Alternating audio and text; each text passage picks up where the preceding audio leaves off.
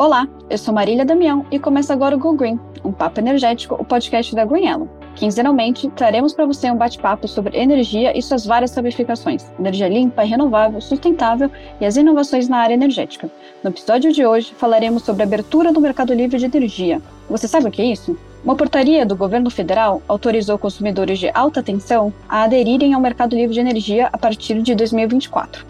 Em seguida, foi aberto pelo Ministério de Minas e Energia a consulta pública 137-2022 para a abertura total do mercado. A ideia é que a migração de consumidores residenciais para o chamado Ambiente de Contratação Livre, também conhecido como ACL, esteja permitido para todos a partir de 2028. De forma prática, isso significa que cada consumidor poderá negociar de quem comprará energia, em vez do que fazemos hoje comprando diretamente da nossa distribuidora da região. De acordo com estudos da Abracel, Associação Brasileira de Comercializadores de Energia, a expectativa a partir dessa mudança é uma redução da conta de luz do brasileiro em, torno de 15%. Então, para falar desse tema, convidamos o Bernardo Sixu, vice-presidente de Estratégia e Comunicação da Abracel. Olá, pessoal. Prazer falar com todos aqui. Obrigado pelo convite. E convidamos também a Talita Capo de Ferro, gerente da comercializadora de energia aqui da Green Yellow. Seja bem-vinda também. Oi, pessoal. Obrigada, Marília. Obrigado, Bernardo, aí, por poder compartilhar um pouco da abertura de mercado com todo mundo. Então, como eu sempre falo quase em todos os episódios, é, eu começar bem do começo. Então, a gente comentou um pouco aqui na introdução que é o mercado livre de energia, e aí, Bernardo, se você puder comentar para gente sobre essa abertura que a gente está falando aqui, né? Por que, que, é tão importante essa abertura e o que, que ela vai proporcionar para o mercado? Obrigado pela pergunta. É, estamos no meio de um processo de abertura para que todos os consumidores do país eles possam escolher o seu fornecedor de energia elétrica. Hoje, nas nossas residências, eu, você, né, Marília, Talita também, é, nós só conseguimos contratar a energia da distribuidora, que contrata energia em nosso nome em leilões regulados pelo governo. Nós não temos liberdade para escolher entre diversos vendedores, né, supridores de energia que existem no mercado. Então, basicamente, o que se busca com essa abertura é possibilitar que o consumidor ele é, tenha opções, ele tenha a opção de escolher a energia da fonte que ele deseja, nos prazos, nas condições que ele deseja, da forma que for mais aderente às suas necessidades. O processo de abertura busca facultar com que busca dar a opção para que cada consumidor possa fazer a compra desse bem, que é um bem muito importante para todos os brasileiros e vital para o crescimento do país. E aí, com mais competição, com mais vendedores, você não só preso a um, não só preso a um monopólio de fornecimento que existe hoje, o que se espera é uma competição, melhores produtos e redução do preço para todos os consumidores do país. Isso é, vai impulsionar o desenvolvimento econômico brasileiro na medida em que energia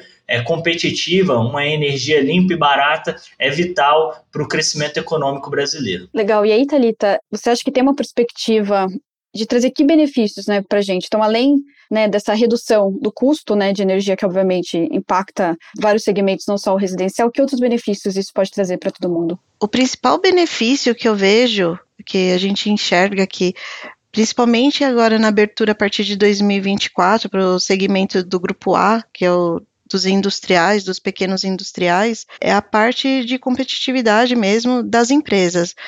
Energia, ela nunca foi, ela não costuma ser vista como insumo, ela é um custo dentro do seu processo produtivo e a abertura do mercado vai permitir com que os grandes industriais, as indústrias vejam como insumo. E e isso é projetar custos, redução de custos no produto final. Então, como o Bernardo falou, aumenta aí a competitividade do fornecedor, das indústrias e movimenta bastante aí o, o mercado também. E aí, comentando, você comentou dessa abertura, né, do, de 2024, o que, que vai mudar, né, em termos do que, que a gente tem hoje, né, para esse grupo A, como é que funciona hoje, Thalita, e o que, que vai mudar a partir de janeiro de 24? A principal mudança que, eu, que, que vai vir aí a partir de 24 Ainda vai ter algumas restrições para esses clientes que a gente fala menores do grupo A, clientes com uma demanda contratada abaixo de 500.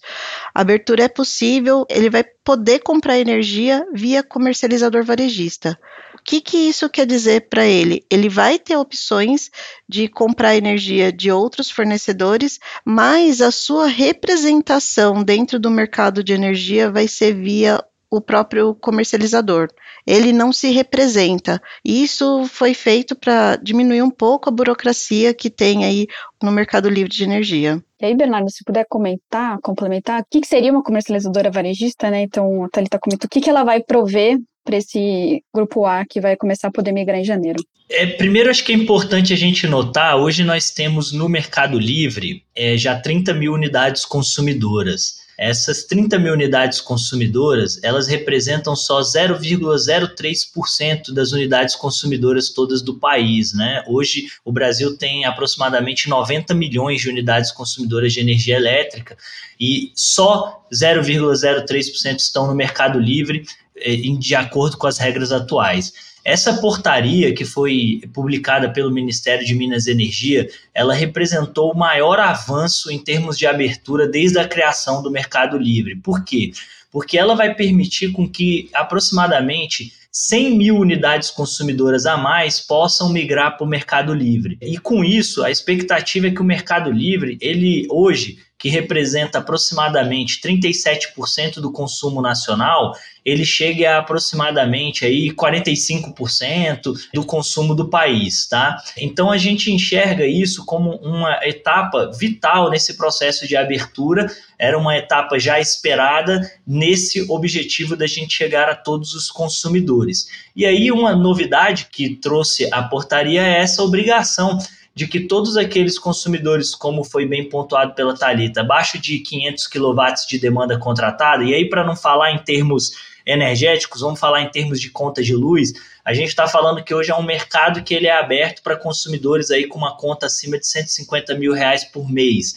Ainda assim, você com contas um pouco melhores conseguiria migrar para o Mercado Livre, mas em condições especiais, se juntando a outros consumidores ou em condições específicas. Mas o fato é que essa portaria do Ministério ele vai permitir com que consumidores de uma conta acima de 10 mil reais por mês possam ir para o Mercado Livre. É um grande movimento nesse processo de abertura. É, imaginem vocês quantos desses consumidores no Brasil têm contas nessa ordem de grandeza. E aí, eles vão poder ir para o Mercado Livre mais embaixo de um varejista, que a gente diz, ou seja, representado.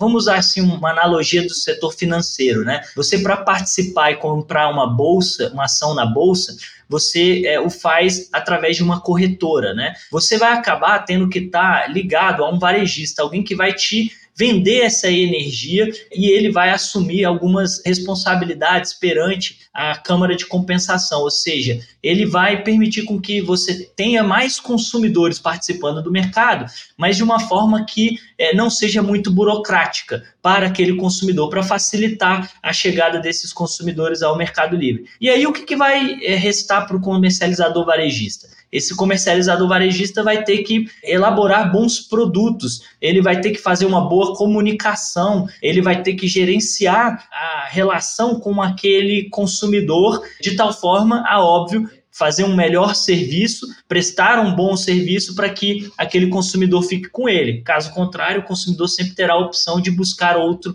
varejista no mercado. Então, em essência, é isso. Vai ser uma, uma, um, uma figura muito para atender, se relacionar e representar aquele consumidor em toda a questão que envolve o setor elétrico, em termos de câmara de compensação, em termos de toda a burocracia que envolve é, o nosso setor, mas no objetivo de quê? De facilitar a chegada daquele consumidor ao mercado. Bernardo, vou complementar um pouquinho você também. Hoje, a gente, quando um cliente ele migra aí, Marília, para um Mercado Livre, ele sai do cativo que ele paga uma única fatura de energia, tudo que ele consome, ele paga para a distribuidora, e quando ele vai para o Mercado Livre, ele passa a ter várias obrigações perante a Câmara de Comercialização. Ele é obrigado a ser um agente da Câmara de Comercialização e ele passa a ter aí pelo menos de uma fatura, ele passa a ter pelo menos umas quatro faturas por mês e algumas obrigações pontuais em dias específicos, conforme um calendário determinado pela Câmara. O comercializador varejista, ele vem aí para ajudar a tirar essa parte da burocracia. Então, essas datas específicas, esses pagamentos específicos, essa visão perante a Câmara, todo o trâmite é feito pelo comercializador varejista. Como o Bernardo bem falou, um bom serviço vai garantir uma fidelização aí do cliente. Então, ter toda essa responsabilidade perante fornecimento de energia vai ser o ponto essencial a partir dos próximos anos. E aí, a gente comentou também na introdução sobre essa consulta pública, né? Porque, por enquanto, a gente só vai abrir para o grupo A, que, como o Bernardo colocou, acima de 10 mil reais de fatura. Então, ele é também é um grupo um pouco seleto, né, em termos de, de quantidade de consumidores, né? E aí, Bernardo, como é que está sendo essa discussão da consulta pública? Eles também imaginam que vai ter que ter essa função desse varejista também para pessoa física, vamos dizer assim, quando for migrar? Já chegamos a essa discussão ou a gente ainda tem muita coisa para discutir? Já chegamos nessa discussão, a proposta é que sim, né, como aqueles abaixo de 500 kW de demanda terão a obrigação de estar embaixo do varejista, é natural supor que no processo de abertura total, como a gente está lidando cada vez mais com consumidores de menor porte, esses também tenham a mesma obrigação daqueles que têm um porte até um pouco é, maior. A consulta pública ela foi aberta pelo Ministério, é uma proposta do Ministério para a edição de uma portaria de abertura para todos os consumidores em duas etapas. Em 2026, ela seria para todos os consumidores, exceto aqueles residenciais e classe rural, e depois você teria em 2028 os residenciais e rural aderindo ao Mercado Livre. Então, de tal forma que em 2028, todos os consumidores do Brasil, as 89, 90 milhões de unidades consumidoras, poderiam optar pelo seu é, fornecedor de energia elétrica. E em que pé está essa discussão? Houve o período de contribuições, todos, isso foi uma proposta posta em consulta pública, todos os agentes puderam contribuir. Nós, inclusive, fizemos um mapeamento de todas as contribuições enviadas, o prazo já foi encerrado e é, nenhum agente foi contra a proposta do Ministério, a grande maioria é favorável à abertura do mercado. Alguns apontam alguns pontos que precisam ser endereçados para que essa abertura ocorra de uma forma mais organizada. E agora está nas mãos do Ministério o fechamento desse processo.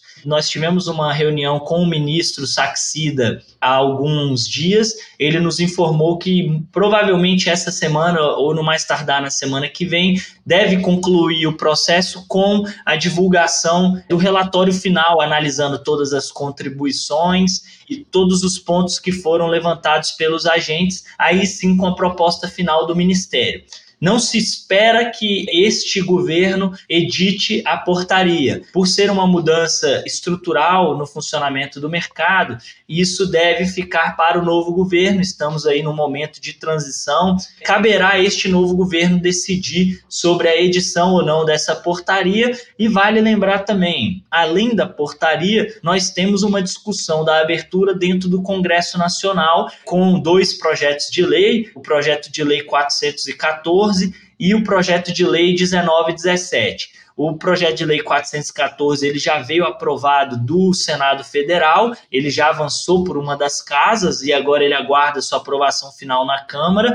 Depois, se ele tiver mudanças ou não, ele voltaria para o Senado para virar lei. O 1917 ele ainda não avançou, ele, ele teve origem na Câmara, ele ainda não foi aprovado na Câmara, mas foi aprovado já em uma comissão especial, ou seja, várias comissões se unem para analisar o texto. Então há uma expectativa de que a abertura possa avançar também via algum desses instrumentos. E uma terceira é, alternativa para o avanço da abertura de mercado seria, por exemplo, a edição de uma própria medida provisória. Foi um instrumento muito utilizado é, dentro dos governos do PT, que chega agora e poderia ser uma outra alternativa para a abertura. O importante que seja dito é que a decisão agora fica para o novo governo e estamos aí em vias de decisão é, de quem vai comandar a pasta de Minas e Energia e como é que vai ser uh, o andamento de todas essas discussões. Antes que a abertura é um processo que ocorre nos países mais desenvolvidos, 36 países do mundo já têm abertura completa, né? A União Europeia toda tem uh, liberdade de escolha do consumidor como uma regra já há muitos anos. O que a gente espera só é agora a definição do como fazê-lo, dado inclusive que esse é o desejo da maioria dos agentes do setor elétrico.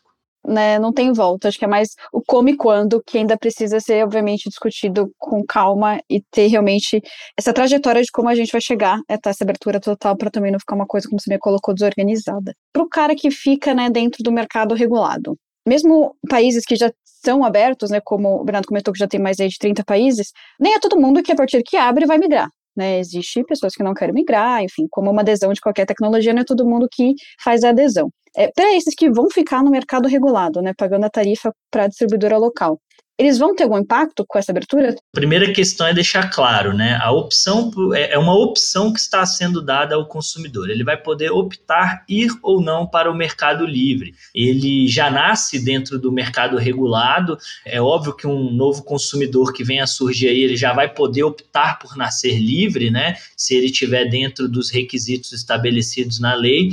Mas assim, nós nas nossas residências já estamos aí sendo fornecidos pela distribuidora e nós vamos poder optar ir para o Mercado Livre. E como você bem pontuou, nesse processo, muito possivelmente, é, muitos optarão por ficar onde estão e muitos optarão por ir para o Mercado Livre por ser um ambiente mais é, competitivo, por ser um ambiente onde você encontra uma energia mais barata e um ambiente onde você compra o produto que você deseja. Para se ter noção, hoje a diferença de preço entre o mercado livre e o mercado regulado está da ordem de 40%. Estudos da UI apontam que com a abertura do mercado, a redução na conta de luz pode ser geral né, de 18%. Então, o que se espera é que sim, muitos venham para o mercado livre vislumbrando preços mais baixos. E aí, aquele que optar por ficar onde está, ele vai optar por esse modelo que nós temos hoje. Um modelo que tem uma tarifa elevada, um modelo onde o governo faz leilões e as distribuidoras são obrigadas a comprar em, em nossos nomes, é, sem saber exatamente o que é melhor para nós. A gente tem muita clareza e confiança de que o consumidor brasileiro ele quer energia barata e renovável. E no Brasil, a barata é a renovável. Então nós temos essa benção é, de ter uma energia limpa e muito competitiva, que vai ser vital para o nosso desenvolvimento. Então, o que a gente acredita é que vai ser uma opção do consumidor é, dele não ficar. Só para ilustrar para vocês, nós recentemente fizemos uma missão é, a Portugal para estudar o mercado ibérico. É, não tem nenhum mês que nós retornamos de lá para aprender as lições, como foi esse processo. E aí é interessante notar que assim Portugal iniciou a abertura do seu mercado em 1996 e desde 2006 todos os consumidores portugueses são livres para escolher o seu fornecedor de energia elétrica. E hoje, em 2022, nove em cada dez consumidores portugueses optam por comprar energia elétrica no Mercado Livre. Esse foi um número que foi subindo ao longo dos anos, né? Então, assim, hoje, o que se mostra é que quando se tem opção, o que se opta é pelo mercado livre, porque lá você vai ter uma energia mais competitiva. Na verdade, hoje só se vê benefícios pela redução mesmo do custo. A gente não vê tanta parte de impacto é, negativo de ter algum prejuízo em relação a ficar no mercado cativo, mas o cliente ele está deixando de ganhar. O que tem que ficar claro também para o cliente é que, apesar dele ir para o Mercado Livre, eu acho que é importante a gente frisar que é um modelo de negócio um pouco diferente da telefonia, que ele vai continuar tendo um vínculo com a distribuidora, então uma contratação de energia de outro fornecedor não quer dizer uma melhora na qualidade do fornecimento de energia. Eu acho que isso é interessante colocar, que eu sou questionada por muitos clientes em relação à qualidade do fornecimento. Ah, então eu vou para o Mercado Livre, vou resolver todos os meus problemas aqui de queda de, de fornecimento. Acho que não, o fornecimento vai continuar sendo o mesmo. O que o cliente ele vai ser livre, é, a livre escolha dele é do fornecedor de energia e não de quem entrega a sua energia, que no caso é a distribuidora. Então, esse vínculo com a distribuidora ele vai continuar tendo. Legal, acho que é importante entender essa questão dos componentes, né, que existem na tarifa que a gente paga, né. A gente chama, né, vulgarmente de conta de luz, mas acho que tem muito mais coisa envolvida e acho que é legal entender, principalmente nessa questão que é da relação da distribuidora que deve se manter, né. A gente passou aí por esses últimos anos aí recentes de questão de crise hídrica, também teve outro em 2014, apagão lá em 2001. Isso gerou aumento das tarifas de energia por causa da falta de chuva e acionamento de termoelétricas. E isso tudo, né, corrobora um pouco essa questão de tratar, como você bem comentou no começo, a energia como um custo, né? Como ser um insumo que é controlado, planejado e, e que tenha previsibilidade, né? O Mercado Livre, vocês, você entende que isso traz essa previsibilidade, ele vai ajudar nesse sentido também? Com certeza. O mercado livre é exatamente isso. Você, diferente do mercado cativo, em que você faz uma análise ano a ano e você não consegue controlar os reajustes tarifários que vão vir. Então, as crises, elas vêm e você tem um impacto rápido nos próximos anos aí com o custo de energia elevado. Então, a gente tem alguns exemplos aí. Em 2014, a gente teve um programa governamental para redução aí do custo de energia de em torno de 20%. Infelizmente, naquele ano, teve uma das maiores crises hídricas que aconteceram. O que era para vir uma redução de 20% na conta de energia, em 2015 a gente teve um crescimento de cerca de 50%.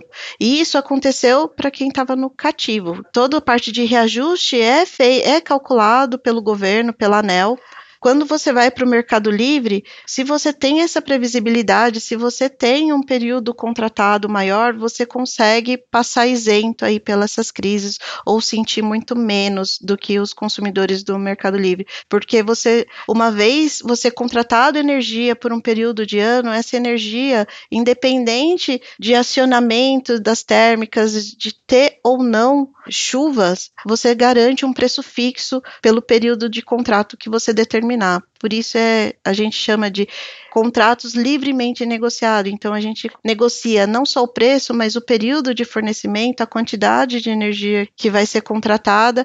E isso tira essa volatilidade de preços que existe tanto hoje no, no mercado cativo. Então você realmente consegue prever e consegue fazer projeções aí por longo prazo em relação ao custo energético. Legal. E aí, nesse cenário, é, Bernardo, se quiser complementar, a gente deve falar muito de energia renovável no meio disso tudo, né? Então, acho que, enfim, o Brasil já tem uma matriz muito renovável, né? Mas a gente tem visto crescer muito, principalmente quando a gente fala de geração distribuída, né? A gente até tem um episódio específico sobre geração distribuída para você ouvir, o ouvinte que está nos ouvindo. Vai lá ouvir, que eu acho que é o nosso segundo episódio. Mas né, a gente realmente vê essa tendência do uso de energia renovável, né? E o mercado livre de energia hoje já tem né, incentivos para quem compra energia renovável, né, até obrigatoriedade, dependendo de qual tipo de consumidor. Isso deve continuar? Você vê, Bernardo, que isso o Brasil vai continuar nessa tendência de mercado livre focado em energia renovável também? Com certeza, o caminho é das energias renováveis e o modelo comercial para viabilizar isso é o mercado livre. É, nós não temos dúvidas que no cenário de transição energética mundial que nós enfrentamos, o modelo comercial dessa transição energética é o mercado livre. E os números estão aí para provar isso. Hoje, é mais da metade da produção da energia renovável que está hoje já no nosso parque, ela é destinada ao mercado livre. Em algumas fontes ela chega a superar 70, 80%, tá? E quando a gente olha para os futuros projetos, os futuros projetos, a matriz, é, é, ou seja, a geração que está indo para o Mercado Livre, ela é basicamente renovável. E isso tem uma razão, porque no Mercado Livre vai ganhar quem tem principalmente é, energia barata, quem tem custo de produção baixo. E nesse quesito, com é, os avanços tecnológicos dos últimos anos, a energia renovável tem sido é, imbatível. É, lembrar também que nós temos um parque hídrico nacional e também um potencial a ser explorado, que esse também tem sido muito viabilizado pelo Mercado Livre. Então, é, a gente sim espera que a gente continue durante muito tempo falando das energias renováveis através do Mercado Livre. Para se ter noção, é, nos próximos cinco anos que temos de projetos em construção no Brasil, e isso são dados oficiais da ANEL, que fiscaliza essas obras, nos próximos cinco anos nós teremos mais de 80% da geração indo para o mercado livre. Praticamente tudo é de energia renovável. Então, assim, a nossa perspectiva é de que esse é o avanço, esse é o modelo. A gente vai passar por uma lógica aonde o protagonista é o consumidor. Quem vai estar no centro da decisão é o consumidor. E nós não temos dúvidas, inclusive porque fazemos pesquisas que buscam é, entender os anseios dos consumidores. O consumidor ele quer energia barata e renovável. E como eu disse, no Brasil, a barata é a renovável e esse é o caminho que a gente deve trilhar via Mercado Livre. Então, acho que realmente gera uma, uma grande expectativa em torno de todas essas mudanças que vão ter no, nos próximos anos. Né? 24 já é uma certeza, agora a gente precisa aguardar essas novas definições do Ministério de Minas e Energia em relação a 26 e 28, como você comentou, né? É, e aí, para a gente fechar aqui o nosso bate-papo, né, é, se os dois puderem comentar a questão né, de tendências e inovações. Né? Então, a gente tem essa perspectiva de até 2028 todo mundo poder escolher o seu fornecedor de energia. O que, que vai vir com essa abertura? Né? Quais inovações que isso vai ter que gerar no setor energético? O modelo hoje existente, como funciona, não vai conseguir atender o mercado. Então, a gente entende que tem que ser alguma coisa fácil para o consumidor e a gente não vê outro jeito a não ser via tecnologia. A gente entende que a contratação de, de energia vai ser via aplicativo, vai ser alguma coisa que vai ser basicamente tecnologia. Vai ter que ter uma revolução tecnológica para atender todo esse mercado. Hoje, o sistema que é utilizado principalmente para baixa tensão, ele não é automatizado, não é online, a gente entende que para viabilizar vai ter que ter uma revolução tecnológica, principalmente para controle de toda essa parte de consumo de energia ou é, uma interação junto às distribuidoras para captação dos valores de consumo. Não entendemos que a troca de medidores para medidores eletrônicos online seja viável para toda a população, principalmente nesse período que está sendo proposto aí da consulta pública. A gente entende que a contratação, pela quantidade de consumidores que tem aqui no Brasil, ela vai ser alguma coisa fácil, rápido, via app. Hoje todo mundo tem um celular, então, da mesma forma que a gente vê aí a parte de geração distribuída ou de autoprodução local, em que o consumidor faz todo o controle da sua geração via celular, vai acontecer a mesma coisa para o Mercado Livre, para consumidores. Eu entendo que vai existir algumas revoluções, como energia pré-paga, contratos pequenos para os clientes, sem estar vinculado tanto ao consumo, mas tudo vai ter que vir a partir da tecnologia. Sem a tecnologia, sem a parte de inovação tecnológica, eu acho que não acontece.